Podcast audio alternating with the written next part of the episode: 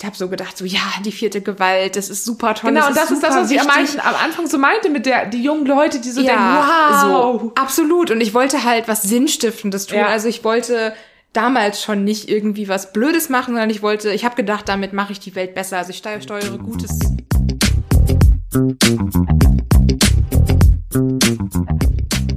Moin zu Beziehungsweise Unverblümt, der Poli-Podcast mit den nordischen Torten Sarah und Nick. Und was ihr hier hören werdet, ist Real Shitness. Stoßkenners.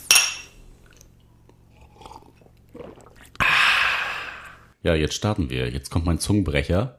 Zungenbrecher? Ich habe versucht, ein bisschen auswendig zu lernen. Wir haben heute wieder einen sehr tollen Gast bei uns. Und zwar ist unsere Gästin heute eine intersektional denkende queere Feministin, Autorin, Podcasterin, aber Na am toll, besten stellst du dich schon. einfach selber vor. Also, also, also erstmal heißt man dich herzlich willkommen. Herzlich willkommen. Also, ihr könnt es natürlich nicht sehen, aber also wir haben als Gast, als Gästin äh, Melina hier sitzen und sie hat eben schon auch sehr schön ähm, ganz leise gelacht. Wir werden noch mal fragen, äh, warum.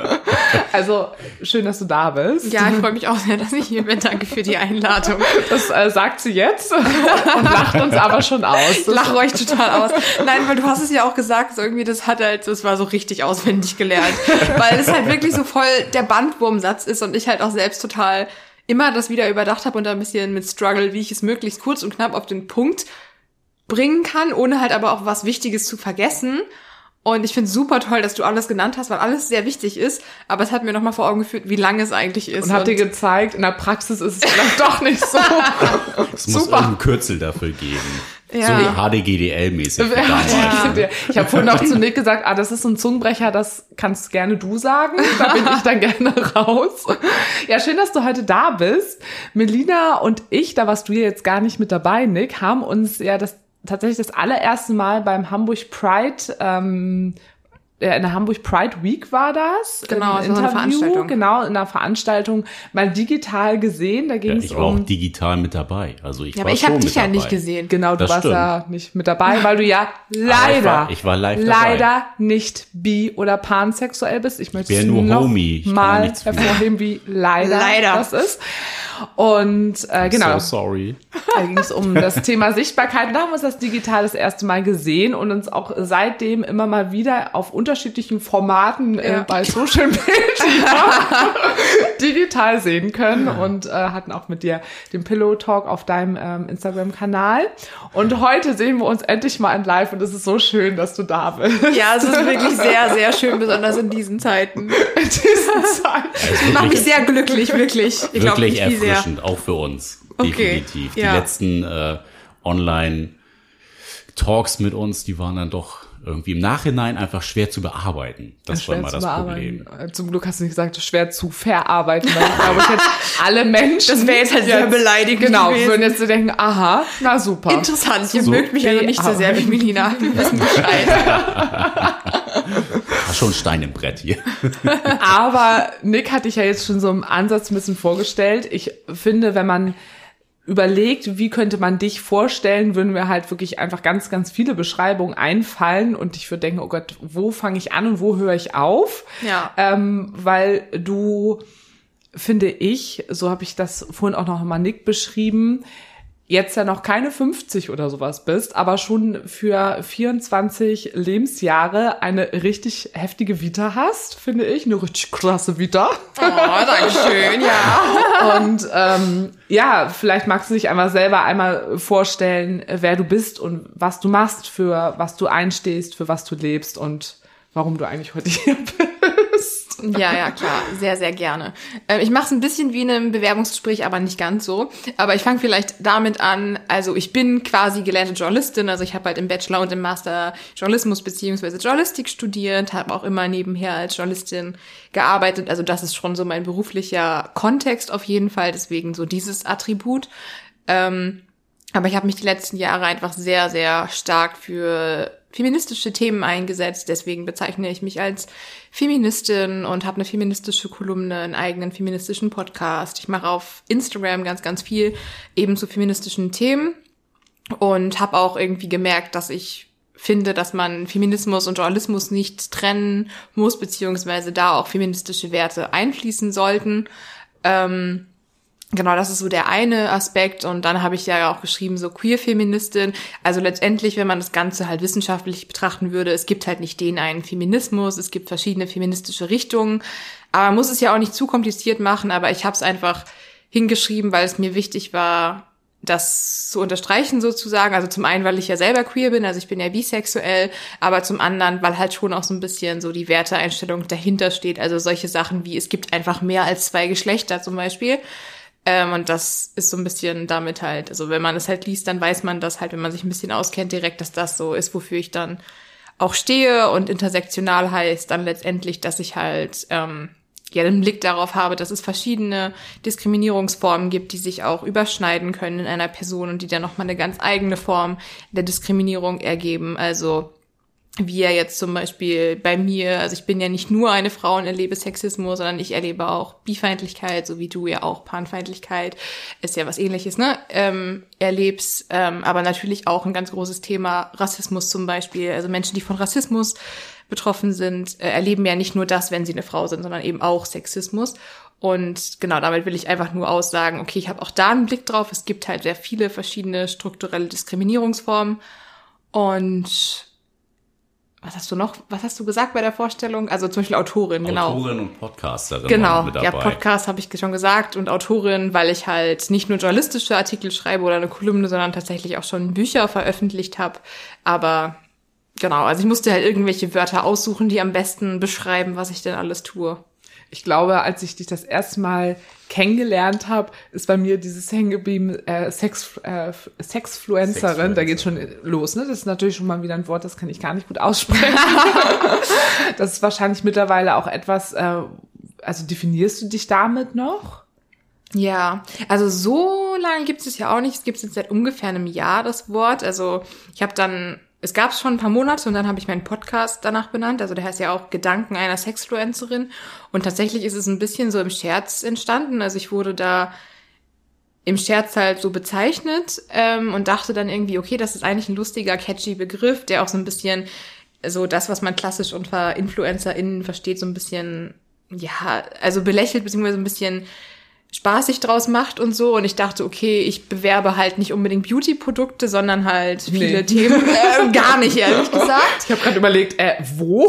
gar Hab ich noch nicht so gesehen. Nee, aber beautiful bin ich trotzdem. Natürlich. Fall, Anderes Thema. so war das auch nicht gemeint. Nein, natürlich nicht. Aber gut, dass du es nochmal sagst. Ich kannte den Begriff, bevor ich dich kannte, überhaupt nicht. Den gibt's ja auch nicht. Deswegen, also ja, als so, ob ich mir einen ne? Begriff ne? gebe, das, nehme äh, den, der schon total bekannt ist. Natürlich nicht. Ja, aber eigentlich macht der total, eigentlich, eigentlich macht der total Sinn. Der Begriff meinst ich, du? Ja, so. deswegen habe ich mich schon gefragt, ja, warum, warum gab's eigentlich den nicht, ne? eigentlich nicht? Ja, warum gab's Aber das ist ja jetzt auch total im Kommen. Also jetzt gibt es SexfluencerInnen, SinfluencerInnen. Ja, eben genau. Also, also von daher. Vielleicht bist du schon so ein Urgestein. Wir sind PolyfluencerInnen. Ja. Ja, ja, vielleicht, so. genau, ja. Vielleicht sollten wir es nochmal genau. umtiteln. Ja. Und ich beschäftige mich halt viel mit den vielen Themen der Sexualität in meinem Podcast, in meiner Kolumne, genau. Und deswegen war das so der Gedanke. Aber ich rede natürlich nicht nur über Sexualität, sondern auch mit, über viele andere Themen. Aber das war irgendwie so der Startpunkt von allem und wahrscheinlich immer noch das Thema, was ich am meisten beleuchte auf die eine oder andere Art und Weise. Ja. Mm. Du hast eben darüber gesprochen, dass Feminismus, gerade auch im Journalismus, dass du schon sagst, das gehört ja eigentlich schon zusammen. Oder dass das zumindest etwas ist, wo, wo Stellen sind, die irgendwo auch sich übereinander schneiden. Und da war mein erster Gedanke so, ja, auf jeden Fall. Wo ich eher, ja, fast so ein bisschen dachte, ist das nicht eigentlich auch fast so ein Must-Have des modernen Journalismus ist, dass man auch sagt, dass da gerade auch junge Menschen gesucht werden, die wirklich auch ein feministisches Gedankengut so haben. Also das war äh, jetzt so in meinem Kopf. Also wenn ich jetzt selber journalistisch unterwegs wäre und junge Leute suchen würde, die für mich äh, schreiben sollen, dann würde ich mich doch eigentlich gerade darüber freuen, wenn da Menschen sind, die wirklich eine klare Haltung und Position zu gewissen Themen gerade haben. Ja. Ja, das verstehe ich auf jeden Fall auf der einen Seite, aber da ist es ja leider auch so, es gibt nicht den einen Journalismus. Es gibt unterschiedliche Formate an sich, aber auch natürlich unterschiedliche Produkte für unterschiedliche Zielgruppen und so meine Beobachtung ist halt, dass diejenigen Produkte, die halt wirklich so für jüngere Zielgruppen bis, keine Ahnung, vielleicht auch Mitte 30, es wird unterschiedlich definiert, ne, jung geblieben, was auch immer für ein Mindset, also Zielgruppendefinition ist nochmal ein ganz anderes Thema, aber so grob gesprochen, dass ich da halt vom Gefühl her halt auch sagen würde, ja, das ist auf jeden Fall so. Gleichzeitig habe ich aber auch bemerkt, dass eben die Journalismusbranche ja nicht nur aus diesen Bereichen besteht und alle anderen Bereiche damit oft sich halt noch sehr, sehr schwer tun und da halt oft noch sehr viele alte weiße Cis-Männer in den entscheidenden Positionen sitzen und man da schon auf Barrieren stößt. Gleichwohl habe ich das Gefühl, dass in den letzten Jahren sich schon viel auch getan hat und das Ganze so ein bisschen diverser geworden ist. Aber letztendlich war das ein Thema, was mich die letzten Jahre sehr intensiv beschäftigt hat, weil also als das Thema für mich auch präsenter wurde und ich mich halt wirklich sehr stark damit beschäftigt habe und dann auch schließlich öffentlich positioniert habe, hatte ich halt tatsächlich immer wieder öfter das Gefühl, hm, irgendwas passt hier nicht so richtig. Also ich, ich stoße auf Widerstand. Ähm, also nicht nur, aber halt auch. Und dann habe ich tatsächlich das auch in meiner Masterarbeit behandelt, so im weitesten Sinne, weil ich das, ja, ich wollte dem Ganzen auf den Grund gehen, mit anderen feministischen JournalistInnen sprechen. Und ähm, deswegen gibt's nicht so die eine einfache Antwort darauf. Aber kannst du konkret Bereiche benennen, wo diese weißen Cis-Männer tatsächlich in oberen Positionen sitzen, wo, oder ist das jetzt gerade, können wir das jetzt hier nicht öffentlich besprechen? Ja, das interessiert, ich finde das super Ja. interessant einfach. Ja, klar. Also ich meine, ich werde es jetzt nicht super konkret so Nee, sagen, klar. aber du musst auch keine Namen nein, das, das sowieso nicht. Aber also Du ähm, kannst es ja auch ein bisschen allgemeiner sonst fassen, ob das vielleicht der journalistische Fluch ist, wenn man recht aktivistisch, wie du ja, Ja. eigentlich auch so unterwegs bist, Ja. ähm, halt sich positioniert in Ja. deiner Branche. Ja, ja, klar. Also das auf jeden Fall halt auch. Aber da ist die Journalismusbranche ja jetzt nicht irgendwie, es ist ja nicht nur in dieser Branche, es ist ja eher so, wie sieht die Gesellschaft halt generell aus. Und da gibt's natürlich viele unterschiedliche Menschen mit vielen unterschiedlichen Haltungen und so. Und im Prinzip ist es in der Journalismusbranche genau das Gleiche. Ähm, da findest du auch alles am Ende des Tages und ähm, potenziell alteingesessene Medienhäuser, Verlage, wie auch immer, ähm, wo halt auch das Durchschnittsalter der Beschäftigten einfach ein bisschen höher ist. Da ist es halt einfach noch nicht so sehr ähm, angekommen. Da ist das Bewusstsein einfach nicht so groß. Bisschen und verstaubt halt. Ja, habe ich auch gerade gedacht, ne? So wie man das auf, aus ganz Ja. klassischen anderen Berufen eben auch Genau, kennt, wo es genau. unterschiedliche Formen von Unternehmen gibt. Das sind eher so die älteren Verstaubten Ja. oder das sind irgendwie die jungen, dynamischen. Die gewohnte Start- Struktur wird dann ungern verlassen. Ja, ja, absolut. Deswegen würde ich Mhm. da jetzt auch gar nicht sagen, oh, der Journalismus ist da so besonders oder anders. Gar nicht, überhaupt nicht. Ähm, Ich glaube aber, dass es ganz viele Leute denken. Also, dass auch gerade junge Menschen, die vielleicht sagen, dass, dass sie in diesen Bereich gehen wollen und vielleicht auch den Studiengang äh, wählen wollen, dass die denken, das ist irgendwo ein Feld, wo sie aufgefangen werden und wo sie nur auf Menschen begegnen, die sehr, sehr offen sind, sehr, sehr tolerant sind, ähm, die daran Spaß haben und Freude haben, dass Menschen auf sie zukommen, die genau solche sehr modernen Haltungen haben. Also könnte ich mir gut vorstellen, dass das einfach so ist, dass junge Leute das erstmal so denken. Ja, kann Du bist ich mir ja auch noch jung, aber es geht ja noch jünger. Geht noch jünger, da hast du recht. Ähm, Krasser Shit eigentlich, dass du mit 24 schon einen Master hast. Das ist Ja, Das ja. fällt mir auch jetzt erst auf, diese Verbindung. Vor allem, ich habe ihn ja Raus. mit, ich habe ihn mit 23 abgegeben, das will ich hier noch mal sagen, also Oh die Gott. Masterarbeit. Das macht's jetzt auch nicht Aber ich besser. habe hab mit 28 meinen Meister gemacht, hallo. ähm, ist ja jetzt auch erstmal wirklich irrelevant eigentlich. ähm, ja, also ja, es ist halt, es ist halt ein bisschen verzwickt, auf jeden Fall. Und es kann natürlich auch gut sein, dass es tendenziell noch mal ein bisschen offener ist als in anderen Branchen, was aber halt nicht so heißt, dass du in, an jedem Ort damit offene Türen reinrennst. Das will ich einfach nur sagen. Und generell, ich sehe halt einen Generationskonflikt zum einen. Ähm, dann ist es natürlich auch so, dass, auch wenn gerne was anderes behauptet wird, dass bestimmten Medien natürlich schon so gewisse Haltungen zuzuordnen sind, also sind wir aber auch schnell bei diesem Thema, was ist Objektivität, Neutralität, aus irgendeiner absurden Idee heraus ist das immer noch ein Gedanke, der auf die eine oder andere Art und Weise die Branche dominiert oder was auch ich in meiner Ausbildung gelernt habe. Also schon mit dem Wissen, dass es das in der absoluten Reinform zwar nicht gibt, aber etwas ist, wonach man streben sollte, sich möglichst nah irgendwie anzunähern. Also das habe ich schon im ersten Semester in meinem Studium gelernt.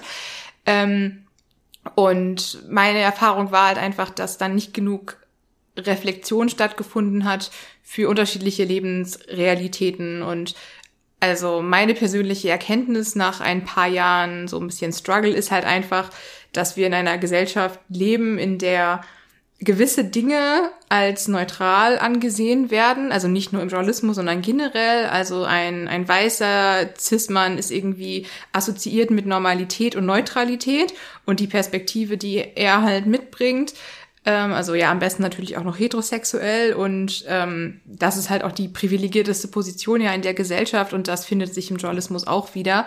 Aber es gibt nicht die reine Objektivität und Neutralität und keine Person. Also jede Person bringt ja was mit. Jede Person hat ein Geschlecht, eine sexuelle Orientierung, eine Herkunft, eine Religion oder eben halt keine Religion, eine Hautfarbe und so weiter und so fort. Ne? Äh, und nichts davon ist irgendwie neutraler als das andere, aber manches davon ist einfach privilegierter als das andere. Und ähm, deswegen finde ich es einfach sehr wichtig, dass sehr viele unterschiedliche Menschen äh, zum einen in der Journalismusbranche arbeiten, aber dass zum anderen eben auch, dass sich in der Berichterstattung wiederfindet, dass halt dort auch unterschiedliche Menschen abgebildet werden. Du hast eben angestoßen, zumindest klang es für mich so, dass gerade ähm, als du noch im Studium warst, dass es so ein bisschen teilweise auch in einige Ecken manchmal reingedrängt wird. Also, dass quasi dir ein bisschen was vorgefertigt wird im Sinne von, bilde dir irgendwo eine Meinung, die sich aber auch ganz gut anpassen kann. Mhm. Und äh, damit läufst du ganz gut vielleicht deinen eigenen journalistischen Weg. Also, habe ich das richtig verstanden? Ich bin mir nicht ganz zu 100% sicher, worauf du hinaus willst. Kannst du es ah, noch präziser Kannst sagen? auch ein bisschen präziser. Also, dass wenn du wirklich in diesen Studiengang reingehst, dass es vielleicht paar politische Richtungen irgendwo auch gibt, beziehungsweise es kommt ja auch immer drauf an, ne, was, was für ein Prof du irgendwie hast, wieder auch mm. mit der mhm. eigenen Haltung. Ja. Und ähm, dass aber im Endeffekt gesagt wird, positionier dich nicht zu stark ja. für eine Richtung, ah, ja, ne, wie du es jetzt eben halt genau. halt gesagt hast, mhm. zum Beispiel in dem Bereich, ähm, ich bin eben die queere äh, Sexfluencerin, die auch noch mhm. feministisch ist, tu das lieber nicht, mhm. sondern sei eher so ein bisschen, spring mal dahin, spring mal dahin, mhm. was halt gerade vielleicht auch ganz gut ankommt, mhm. aber positionier dich halt nicht eben für eine eine Richtung. Genau, oder zumindest nicht zu stark. Mhm. Ja, auf jeden Fall. Also ich würde schon sagen, dass das einem noch auf die eine oder andere Art und Weise eben mitgegeben wird. Ähm, aber da passiert halt auch gerade irgendwie ganz viel. Also nur weil man Missstände also nicht nur sieht, sondern auch explizit davon betroffen ist, wenn man einfach eine marginalisierte Person ist, dann also man hat ja auch nicht wirklich eine Wahl. Und ähm, dass man das dann halt auch direkt immer Aktivismus nennen muss. Also ich bin fein damit, ich bezeichne mich schon auch als Aktivistin. Ähm, aber das ist einfach halt auch unverschämt, ehrlich das gesagt, stimmt, das Leuten ja. irgendwie vorzuwerfen, wenn die halt queer sind oder wenn die Rassismus erleben oder so. Und das ist halt ein, das Problem sitzt eigentlich ganz woanders. Und also meiner Meinung nach ist es halt auf der einen Seite ein Missverständnis und auch eigentlich nur eine Form zu zeigen, wo hier eigentlich die Macht sitzt, also wie die Machtstrukturen funktionieren. Mhm. Es, ja, das Studium des Journalismus wieder ein Abbild von der eigenen Gesellschaft im ja, Endeffekt. Ja, ja, Das, das war im Prinzip auch die Haupterkenntnis, weil als ich damals mich begeistert habe für den Journalismus, war ich halt so, ich habe so gedacht, so ja, die vierte Gewalt, das ist super toll. Genau, das und das ist, ist das, was ich am, am Anfang so meinte mit der die jungen Leute, die so ja, denken, wow, so, absolut. Und ich wollte halt was Sinnstiftendes tun. Ja. Also ich wollte damals schon nicht irgendwie was Blödes machen, sondern ich wollte, ich habe gedacht, damit mache ich die Welt besser. Also ich steuere Gutes zur Welt und ähm, also nicht, dass ich das nicht immer noch in irgendeiner Form denke und Pressefreiheit ist wichtig, Journalismus ist wichtig, aber das heißt nicht, dass man die Art und Weise, wie er vielleicht gerade gemacht wird oder an bestimmten Stellen gemacht wird, nicht, äh, nicht kritisieren darf. Ähm, genau, und das sind halt einfach so Sachen, die ich dann gelernt habe, nachdem ich mich damit halt näher beschäftigt habe, beziehungsweise den Spaß studiert habe und da in dem Bereich gearbeitet habe. Also ich finde es super abgefahren. Ist sehr spannend auf jeden Fall. Also wie es ja dann doch irgendwie indirekt gesteuert wird. Mhm. Das ist ja irgendwie, also zum einen, die Gesellschaft wird ja dazu erzogen, so zu sein, wie die große Masse das einfach so vorgibt, aber auf der anderen Seite Leute, die dann wirklich mal einen anderen Blickwinkel aufzeigen wollen, werden dann ja trotzdem auch durch ganz viele Medien auch irgendwie ausgebremst. Ja.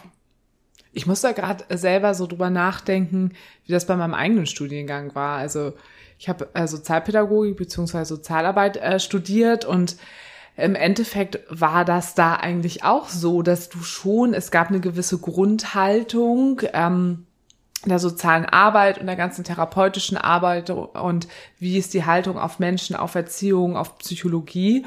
Und dass ich da eigentlich im Endeffekt auch so gerade, bei mir ist ja schon alles ein bisschen länger her, ähm, dass ich auch ganz viel eigentlich danach nochmal hinterfragt habe, sehe ich das wirklich auch alles so oder möchte ich da auch gerade, als ich es dann auch in der Praxis erlebt habe, Dinge einfach auch nochmal anders für mich benennen und dadurch auch einen anderen Weg für mich finden, weil das, also ich kann mir einfach vorstellen, das ist in ganz, ganz vielen Studiengängen, ich weiß, das ist ein total anderes Thema, aber da komme ich mhm. jetzt einfach gerade gedanklich so drauf. Ja, voll. Ähm, wie sehr, ne, was ich eben auch gerade schon gesagt habe, die Gesellschaft dann doch wirklich Studiengänge, wo es wirklich um also in jedem Studiengang geht es ja um irgendwas. Und ja. sei es BWL, wo es darum geht, die Wirtschaft voranzutreiben. Ist das bei BWL? Könnte mich ganz kurz. so, also so ja, ja, ne? Das, das, sind ja oft Berufe danach, die so, da geht's voran. Wissenschaft, äh, nicht Wissenschaft, ähm, ähm, Wirtschaft, go for it.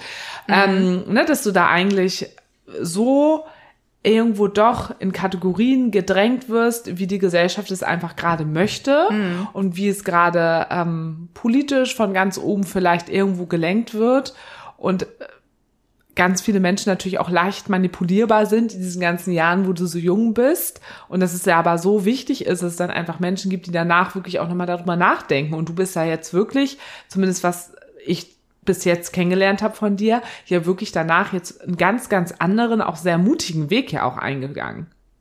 Ja, kann man schon so sagen. Also jetzt ja. mal zum Beispiel in der Journalismusbranche feiern dich wahrscheinlich jetzt nicht alle ab, dass du dich äh, Sexfluencerin nennst. Nein, und klatschen in die Hände nicht. und sagen, wow, what a god. Ja, also da sind wir auch wieder bei solchen Sachen, was ist denn seriös und was ist nicht mhm, seriös, genau. weil das gilt natürlich als unseriös und ich habe jetzt auch schon ein paar Mal so im Scherz gesagt, so ja, Politikredakteurin im Spiegel werde ich jetzt halt nicht mehr, aber will ich halt auch nicht. Also es gab jetzt aber auch vor kurzem dieses komische Titelblatt da mit Dude in zum Thema Gendern, wo ich mir halt dachte, so ja, in dem Laden, dann nee, danke.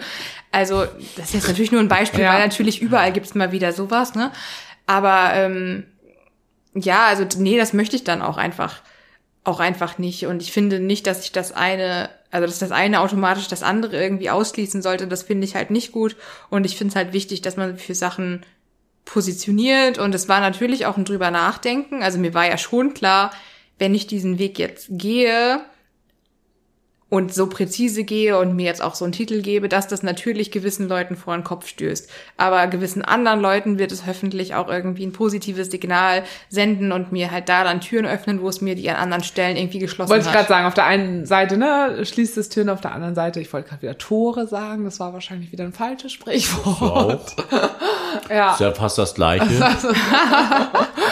Aber jetzt auch gerade mal so im Zeitalter der Gleichberechtigung. Mhm würdest du sagen, du hast mit deiner Richtung, die du dir jetzt eingeschlagen hast, einen schlechteren Stand, als wenn du jetzt quasi ein Mann wärst und das so vertreten würdest?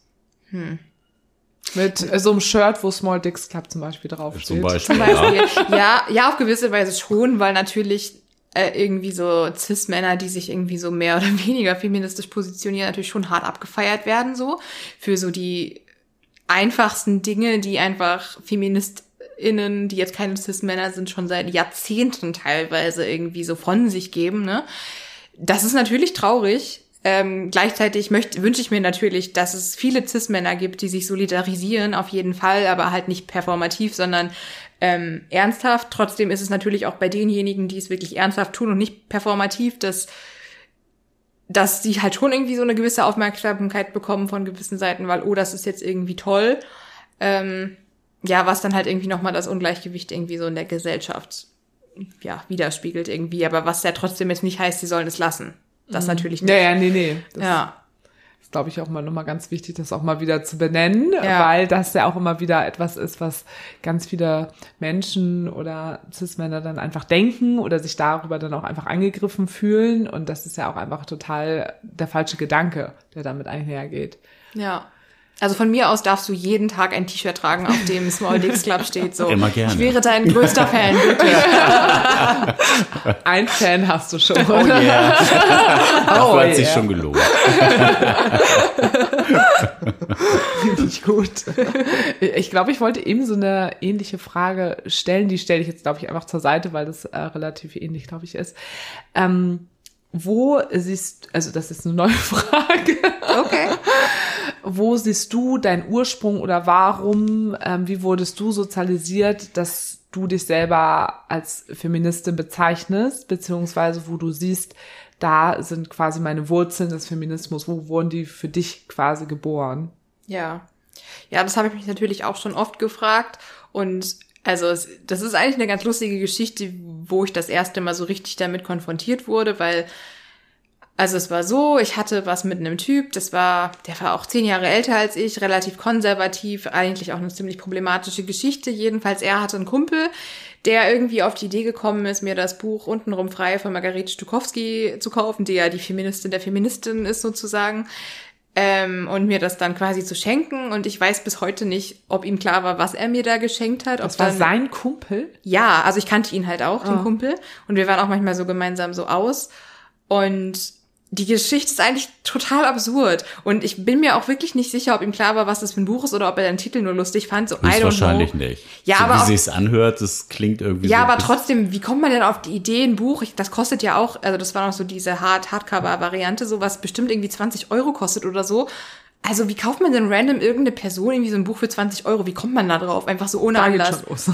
So. Ja, geht schon. ähm, also Stopp. irgendwie sehr kurios. Magst du vielleicht, weil nicht alle HörerInnen kennen ja das Buch. Ja. Was ist die Quintessenz des Buches? Naja, vielleicht nicht unbedingt die Quintessenz des Buches, aber Margarete Stukowski ist ja einfach so mit die bekannteste Feministin dieser Zeit und hat ja erst bei der Taz geschrieben und hat jetzt seit Jahren eine Spiegel Online-Kolumne und ähm, das war halt ihr erstes Buch und ähm, ja, wo sie halt ihren eigenen Weg zum Feminismus beschreibt, verschiedene feministische Themen einfach abdeckt. Ähm, Genau, was auch einfach ein super Buch ist, so um einzusteigen in den Feminismus, um zu verstehen, was es ist. Und das, da habe ich das Wort in dem Sinne auch zum ersten Mal gehört. Also irgendwo in meinem Hinterköpfchen hat auch irgendwas geklingelt mit Alice Schwarzer, aber das ist nochmal ein ganz anderes Thema so. Das hat ja nichts mehr mit dem Nee, nichts mit heute mehr. nichts mit heute zu tun, oder zumindest nicht mit dem Feminismus, den die meisten Menschen meiner Generation irgendwie so vertreten. Und dieses Buch Nicht, hat dass wir es damit jetzt gerade abwerten wollten.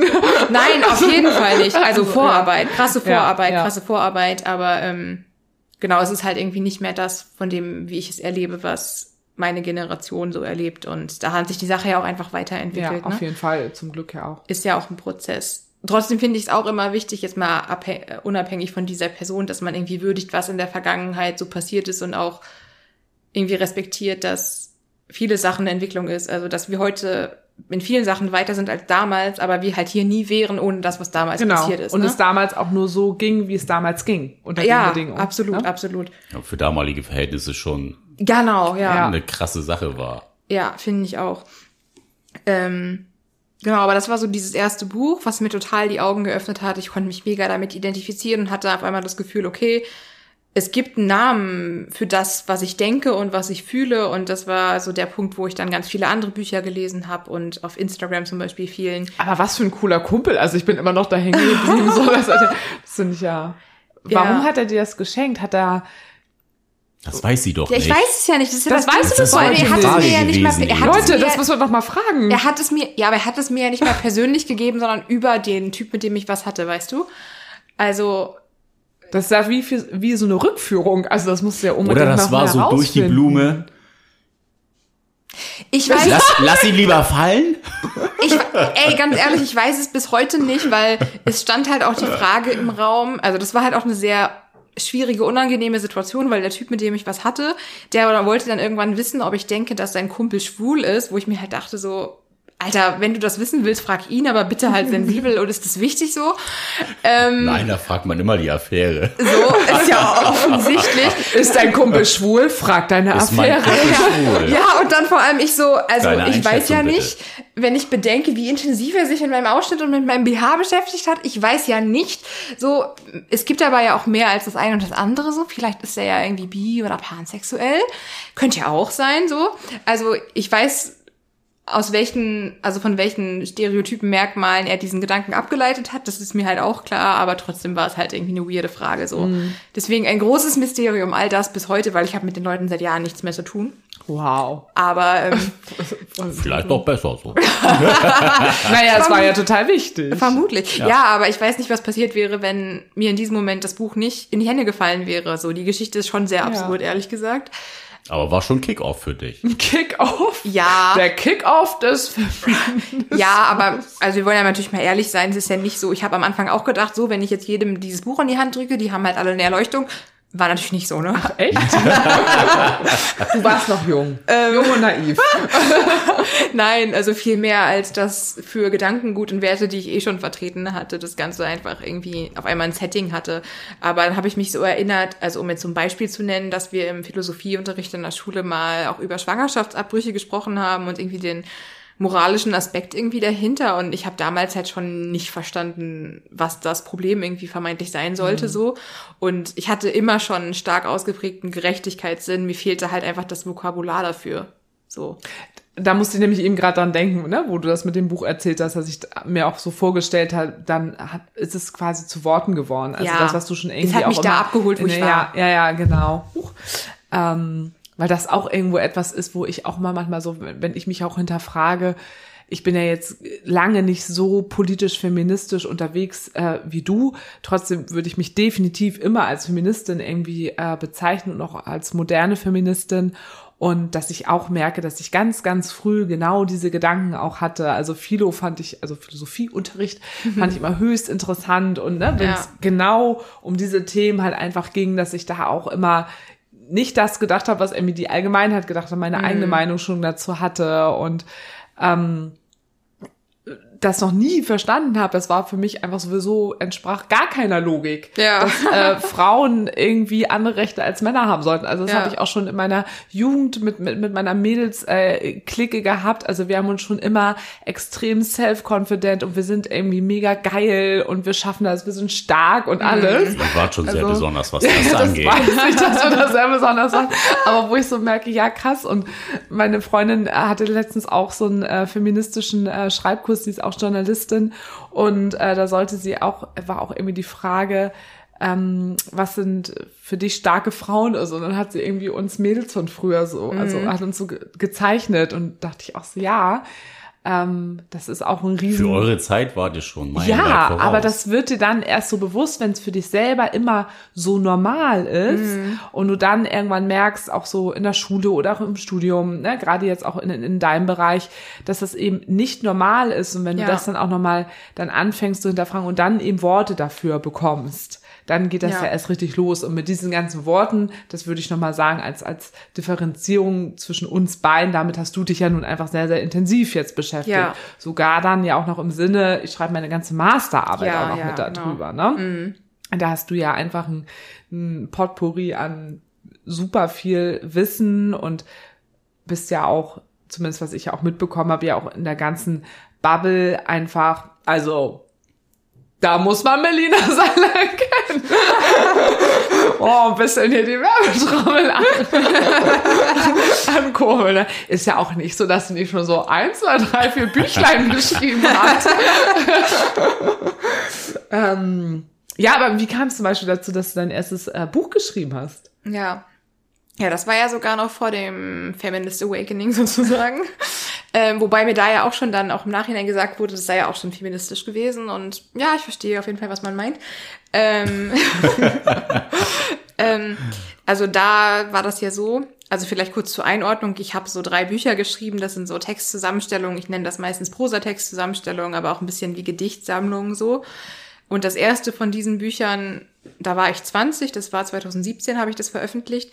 Aber es war halt Texte, die ich seit ich ich glaube, 15 bin geschrieben habe. Also die habe ich halt auch für mich ganz persönlich privat geschrieben. Da war von, da war nicht das Ziel, die irgendwann zu veröffentlichen. Ich habe die nur für mich geschrieben, weil ich mich übers Schreiben ausgedrückt habe, meine Gefühle so verarbeitet habe. Das war einfach mein Ventil irgendwie immer schon gewesen.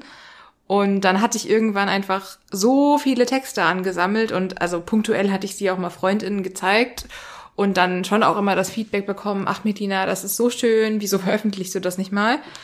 Ähm, so dass ich mir dann halt irgendwann gedacht habe, ja, warum veröffentlichst du das nicht eigentlich mal? Let's do it. Und dann habe ich das einfach gemacht. Ähm, also auch im Self-Publishing. Äh, habe mich da irgendwie ganz viel informiert und ja, hab's gemacht. Also mit 20? Kann man mal machen, ne? Nick, was hast du denn so mit 20 veröffentlicht? Ja, mal. Da habe ich mal gar nichts veröffentlicht. Finde ich gut. Achso, ich dachte, du hattest gerade eine Frage. Nee. Nee? Okay. Ähm, Du klangst du, du hast gerade ausgeholt irgendwie. Ja, das. Ich bin immer noch, auch wenn ich gerade wieder einen Sprung zu den Büchern gemacht habe, aber trotzdem bin ich gedanklich noch ähm, Biografie, eigene Sozialisation. Ja. Wie wurdest du diesbezüglich erzogen? Ja, gute Frage. Also grundsätzlich äh, ist das ein Thema, was ich sehr privat halte, so meine Familie, weil es da halt nicht nur um mich geht. Das, was ich dazu sagen kann, ist, dass jetzt niemand in meiner Familie bekennende Feministin ist, so. Aber es ist jetzt auch niemand bekennende Antifeministin, so. Mm, ja. Aber das war jetzt, ähm, also in vielerlei Hinsicht gab es da viele stereotypische Geschichten, in anderen Hinsichten äh, gab es die halt nicht. Aber ich würde jetzt nicht sagen, dass mich irgendwie das familiäre Umfeld ähm, politisiert hätte oder mal jetzt auch ab vom äh, Familienumfeld. Also man hat ja auch andere Aspekte, mit denen man irgendwie aufwächst, so Schule, ne, Ort, an dem man lebt. Das war halt auch eher eine Kleinstadt so. Äh, das hat mich jetzt nicht unbedingt äh, politisch gemacht. Das ist dann ja, also die Anstöße sind dann halt schon eher in der Großstadt, also jetzt in dem Fall in Hamburg so ähm, gekommen und in dem Kontext auf jeden Fall.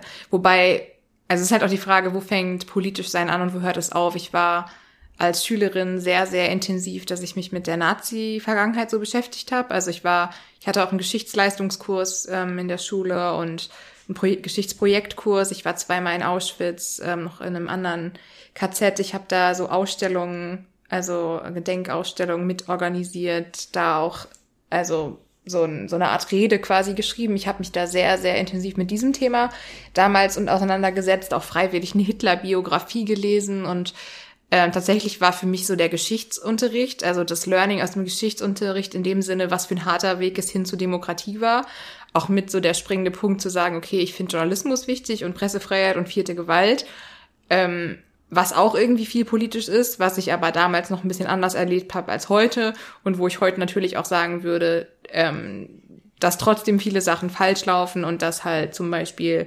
ähm, ja Kolonialgeschichte einfach überhaupt nicht wirklich abgebildet wird in dem Ausmaß und Rassismus irgendwie nicht vorkommt. Also dass sich halt auch schon viel kritisieren lässt so am Geschichtsunterricht, aber das war so der positive Aspekt, den ich mitgenommen habe und wenn man es so sehen will, ist es ja schon auch politisch irgendwie. Also kannst du jetzt nicht sagen, gerade weil du auch gesagt hast, dass so dieser springende Punkt oder diese Weiterentwicklung gerade jetzt dann auch erst später in der Großstadt kam, wo man ja auch mehr Menschen findet, wo man sagt, okay, gut, das passt irgendwie ganz gut zusammen. Ähm, wenn das jetzt schon früher gewesen wäre, wo du gemerkt hast, da positioniere ich mich irgendwie in eine Richtung, wo andere vielleicht in meinem Alter noch gar nicht so sind, dann wäre das wahrscheinlich auch eine Zeit gewesen, wo man sehr alleine gewesen wäre, oder?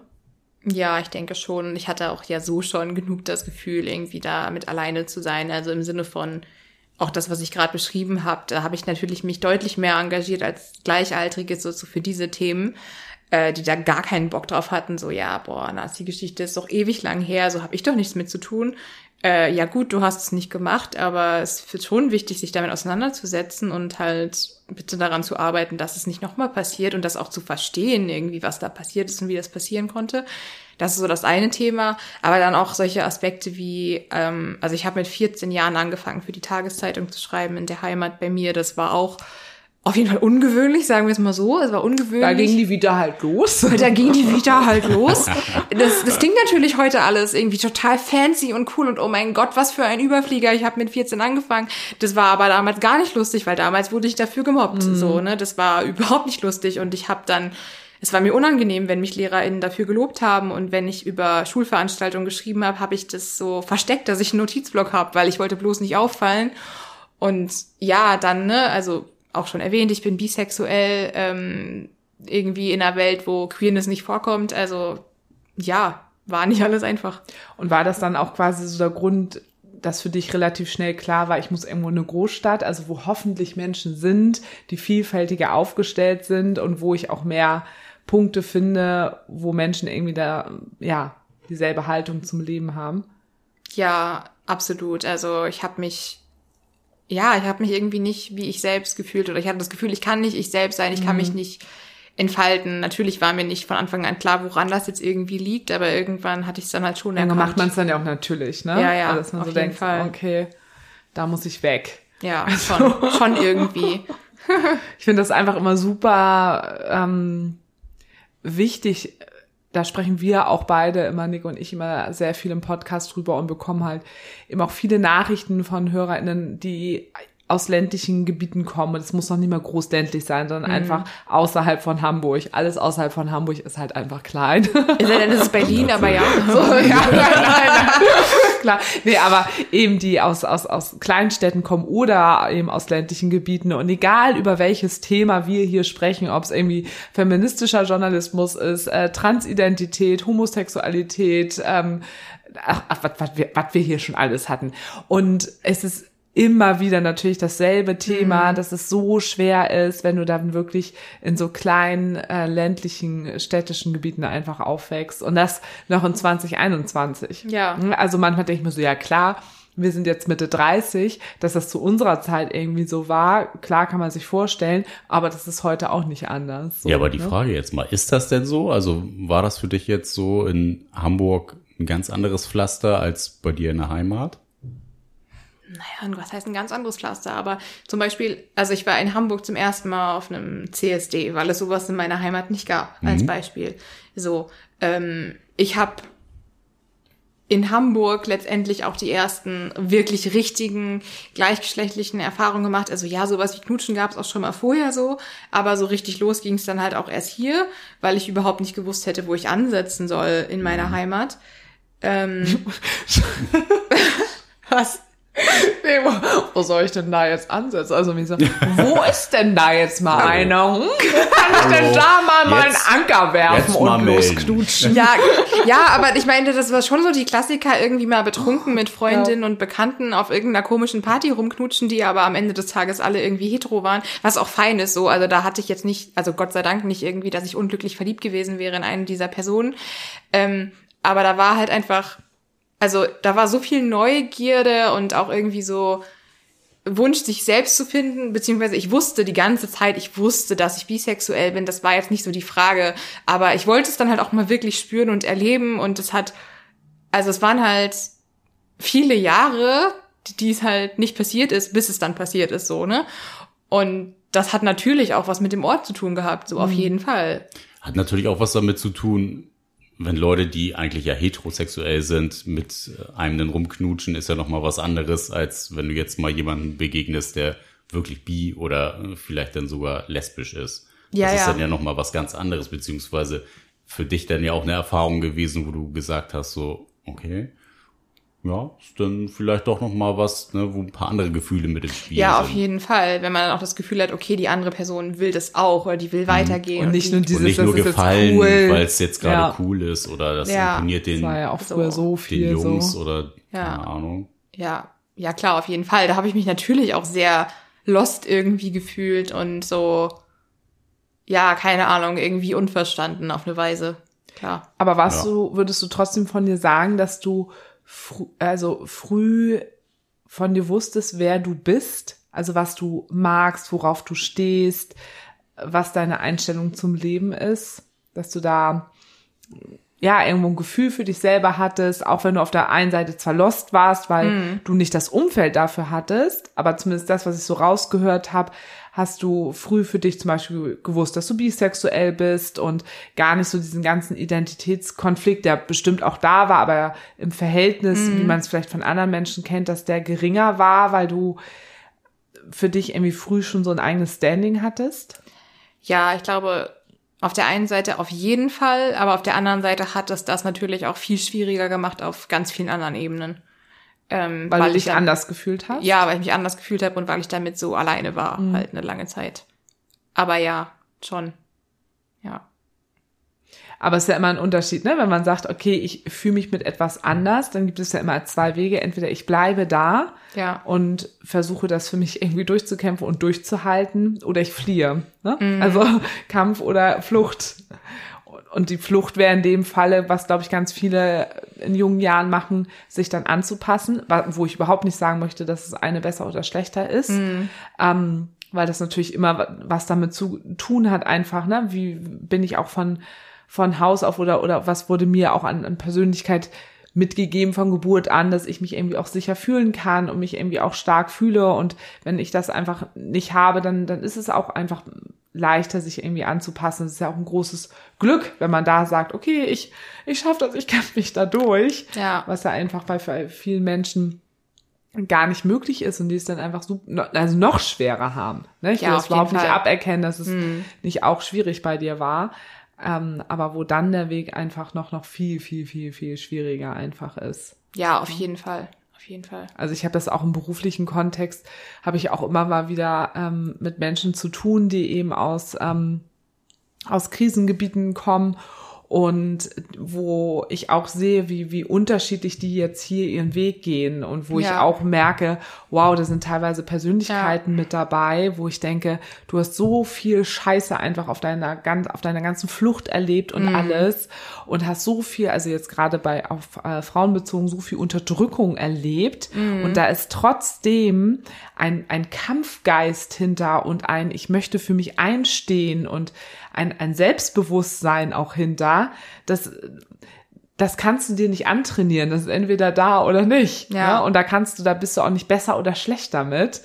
Ähm, und die Personen können einfach nur froh sein, dass sie das einfach haben und andere haben es nicht und dann eben einfach auf diesem Weg eben noch schwerer. Muss ich einfach gerade, ja, ich schweife schon wieder. Ja, aber ich verstehe schon, was du meinst. Ja, ja auf jeden Fall. Also super, super spannend. Ähm, erlebst du denn jetzt gerade heutzutage oder auch jetzt, wir wissen jetzt auch von dir, dass du jetzt auch gerade so auf Jobsuche und sowas warst, ähm, hast du das Gefühl, dass du als, ähm, als Journalistin, die eine feministische Einstellung hat, eine queere, eine bisexuelle Einstellung oder auch dafür ja auch kämpft und sich einsetzt, dass du auch gerade auf Jobsuche damit irgendwo eingeschränkter bist? Wie kommunizierst, da, kommunizierst du das oder wo ist es auch wichtig, dass du auch anfängst, das zu kommunizieren auf Jobsuche? Ja, also zu 100 Prozent kann ich es natürlich nie sagen, aber ich habe natürlich, also ich habe schon bevor ich die Masterarbeit angefangen habe zu schreiben, angefangen auch Bewerbungen rauszuschicken, weil ich am Anfang auch in Erwägung gezogen hatte, quasi das dann parallel zu machen. Ne? Also nachdem quasi so meine Präsenzveranstaltungen durch waren und nur noch die Masterarbeit anstand, habe ich angefangen, mich zu bewerben und habe halt im Verhältnis zu dem, wie ich mich beworben habe, sehr wenig äh, also ähm, Rückmeldungen bekommen im Sinne von, okay, wir machen wenigstens mal ein Bewerbungsgespräch. Da weiß ich, also kann ich natürlich nie zu 100 Prozent sagen, woran es liegt, aber mein Gefühl sagt mir natürlich schon, dass das halt einigen Leuten eine zu starke Positionierung war, ähm, obwohl ich ja einfach eben ja, quasi zehn Jahre Berufserfahrung mitbringe, weil ich eben mit 14 angefangen habe und super viele Praktika und Da kommst du wieder zugute. äh, eigentlich ja mitbringe ja, so. Und mhm. es ist ja auch eine Branche, die, die krass viel erwartet, auch auf eine Weise. Ähm, aber kann ich jetzt natürlich nicht zu 100 Prozent beweisen, dass es daran irgendwie gelegen hat. Ne? Aber vom Gefühl her würde ich sagen, ja, auf jeden Fall. Ähm, aber trotzdem habe ich halt irgendwie die ganze Zeit gedacht, okay, irgendjemand, irgendwo wird es was geben, wo, wo ich genau damit halt punkten kann, weil ich vom Gefühl her eigentlich schon sage, okay, diese Themen werden immer wichtiger. An gewissen Stellen wird immer mehr erkannt, wie hilfreich es auch sein kann, wenn man dieses Know-how auch mitbringt. Ähm, und dann habe ich natürlich auch angefangen, mich nur noch sehr gezielt irgendwie zu bewerben, habe auch viel von vornherein so ausgeschlossen, aber trotzdem gibt es auf jeden Fall zu wenig Stellenausschreibungen, die ja, die das halt wirklich berücksichtigen oder wertschätzen in dem Maß, wie Oder ich halt, genau das suchen. genau oder genau das suchen in dem Maß, wie ich finde, dass es halt eigentlich wichtig wäre und äh, auch gerechtfertigt wäre so am Ende des Tages. Also klar, Tendenz steigend, aber noch lange halt nicht genug irgendwie. Ja. Aber hast du denn zum Beispiel jetzt in der Jobsuche da schon irgendwie mal Diskriminierung erfahren? Oder so durch die Blume irgendwie? Also so richtig direkt wirst meinst du, ne? Direkt wirst du es ja wahrscheinlich eher weniger gehabt haben oder vielleicht ja doch, aber ähm, Ja. Ja, halt eher so, dass die Themen als nicht relevant genug abgetan wurden. Also so, ja, also so nach dem Motto, hm, wir sind ja schon in einer gleich, gleichberechtigten Welt und dann, dass es einfach auch alles ein bisschen zu nischig ist, vielleicht ähm, so in diese Richtung halt. Oder aber auch, dass mir halt vorgeworfen wurde, ich hätte ja, ich würde ja nicht neutral an die Sache herangehen, ich hätte ja bereits eine Haltung dazu. Ähm, wo wir dann aber auch schon wieder an dem Punkt von vorhin sind, so es gibt es gibt keine Menschen ohne Haltung, so die gibt's einfach nicht. Ähm, genau und es sollte ja darum gehen, dass man kein Lügen erzählt, also dass man irgendwie einen Anspruch an Wahrheit hat und auch gerne so an Ausgewogenheit, dass man äh, natürlich verschiedene Seiten beleuchtet, aber das heißt nicht, dass man permanent rechts außen mit beleuchten muss. So, das ist ein Missverständnis, das ist Quatsch. Ja, also sowas gab's auf jeden Fall schon, ja. Crazy. ja, verrückt, ne? Was würdest du jungen Menschen heutzutage mitgeben, die sich dafür entscheiden, in die Richtung beruflich sich aufzustellen? Lauft, lauft. ja, lauft so schnell, ihr könnt irgendwo anders hin, ne? Ähm, das ist so lustig, weil ich habe halt damals, damals, vor zehn Jahren, als ich angefangen habe, diese, also halt auch nach, nach oben geguckt, irgendwie nach, nach älteren JournalistInnen auch gefragt. Und mir wurde damals schon gesagt, so, du verdienst damit nichts mehr viel, es ist auch nicht mehr wirklich ein ehrenwerter Beruf in dem Sinne, als dass du dafür gesellschaftliche Wertschätzung erfährst, wie es mal gewesen ist vor irgendeiner Zeit, ne? Ähm, und dann, ich erinnere mich noch, der Chefredakteur von der Tageszeitung, wo ich angefangen habe, meinte halt so, ja, wenn du wirklich dafür brennst, dann musst du das machen, weil dann hast du keine Wahl. Ähm, aber halt, dass auch sonst nicht wirklich einen Grund dafür gibt. Also schon irgendwie sehr desillusionierend und gleichzeitig irgendwie sehr träumerisch. Also irgendwie eine weirde Antwort, aber irgendwie auch die Wahrheit. Und ich hatte das Gefühl, ich habe keine Wahl, ich brenne so sehr dafür. Es gibt, ich kann nichts anderes machen. Ich hatte nicht das Gefühl, es ist eine Entscheidung, aber ja, ich weiß es nicht. Also reich wird man damit auf jeden Fall nicht. So, du musst halt, es ist halt die Frage, was ist dir wirklich wichtig? Was möchtest du halt wirklich machen im Leben, ne? Weil reich wirst du nicht unbedingt. Es ist ein harter Kampf. Du musst halt viele Dinge leisten, machen und tun und hier und da und das ist halt ein Beruf, der, wo sich diese, also wo die Grenzen halt auch sehr krass sich verschieben, so zwischen was ist noch privat und was ist Beruf. Oh ja, das kann ich mir richtig Also da muss man halt tausend Sachen irgendwie so abwägen und gleichzeitig kann ich mich aber dem anschließen, was mir damals gesagt wurde, so wenn du wirklich dafür brennst, so dann hast du keine Wahl. Aber puh, also ich bin mittlerweile schon auf jeden Fall desillusionierter als vorher und nicht mehr so träumerisch wie früher und würde hier nicht mehr so im, im weiß ich nicht, mit der rosaroten Brille die einen vom Traumberuf erzählen. Also würdest du zusammenfassend sagen, wenn jemand sagt so, ach, ich überlege gerade vielleicht Journalismus zu studieren oder zum Beispiel Sozialpädagogik, also jetzt nur so random als Beispiel, ja. Ähm, also wenn du Denke auf- lieber auf den Bau. Ganz ehrlich, denke lieber. Danke, lieber auf dem Bau. So richtig solider Mach beides nicht. Nein. Nee, aber wenn jemand so ein bisschen sagt, so, wo du merkst, so, okay, findet das vielleicht irgendwie ganz cool und interessant, aber brennt eben nicht so dafür, dass du da sagen würdest, okay, dann überlegst du wirklich gut, dann würde ich dir vielleicht eher davon abraten. Aber ein Mensch, der wirklich sagt, ich kann genau das, ich brenne dafür und ne, bei mir ist nichts anderes im Kopf als das, Ja. ne, dass, dass Ja. du wahrscheinlich genau dasselbe sagen würdest, vielleicht wie die Person damals. Ja, ne? tatsächlich schon. Aber halt auch probieren, möglichst transparent zu sein, also was Ja. man einfach zu erwarten hat und was man Genau, nicht zu das ist ja erwarten total hat. super. Das kann man, ne, wie du eben auch schon gesagt hast, ne, reich wirst du damit nicht. Und ich glaube, Ja. ganz viele Leute denken auch so, dann reise ich total viel und alle Menschen kennen mich und ich verdiene Geld und blablabla, Nee, ne? Du hockst basically Also, halt die ganze Zeit vom Computer. Ja, zu Hause. So in der meisten Zeit. Im Homeoffice. Mittlerweile im Homeoffice, genau. genau. ja, ich finde es einfach wichtig, dass also ne, unverblümt auch über solche Themen einfach gesprochen wird. Und Ja. weil ich habe ja auch immer wieder mit, mit, mit jungen, erwachsenen Menschen zu tun und die genau vor dieser Wahl stehen, was, wo möchten sie im Leben einfach hin? Und da finde ich das einfach total wichtig, dass man auch über solche Themen unverblümt spricht und nicht immer dieses Bild von irgendwas wird total toll, da wird man reich mit und mm. berühmt und hast nicht gesehen, sondern einfach auch klar sagt, wie es einfach ist am Ende ja. des Tages. Und dann sollte man sich irgendwann natürlich auch im Leben überlegen, was sind meine Prioritäten? Mm. Ist es mhm. jetzt wichtig, irgendwie reich zu werden? Und äh, ja, nein. Und auch danach irgendwie überlegen, wo man hin möchte. Aber es ist natürlich schwierig, wenn man noch sehr, sehr jung ist, weil woher soll ja. man das wissen? Ja. Ähm, aber das ist natürlich nochmal so das generelle Thema, woher soll man so, so jung wissen, was man, die Stärken will, ja. was man will. Und man ne? wird auch, das gebe ich auch immer jungen Menschen mit, erstmal vielleicht einen komplett falschen Weg einschlagen und dann mit Ende 20 äh, vielleicht nochmal komplett neu anfangen oder mit Mitte 30 oder so, weil man das eben nicht, nicht erwarten kann, dass jeder das mit wann kann man heutzutage Abi machen? Mit 17 oder so, mhm. ähm, dass man das weiß und auch noch nicht mit äh, Mitte 20 wissen muss. Ja. Da ist natürlich auch jeder total unterschiedlich von der Entwicklung her. Ne? Ja, voll. Also. Ja, vielleicht noch mal so zum Abschluss, weil wir haben schon äh, knapp eine Stunde wieder abgerissen hier. Uiuiui, ja, ui, schnell. Ui, ui, Gibt es überhaupt irgendwas, wo du sagen würdest, das wäre so mein Wunsch, was ich bewirken könnte mit meiner journalistischen Arbeit. Schöne Frage. Wirst du wahrscheinlich nie gefragt. Noch nie. äh. Trotzdem schön. ähm. hm.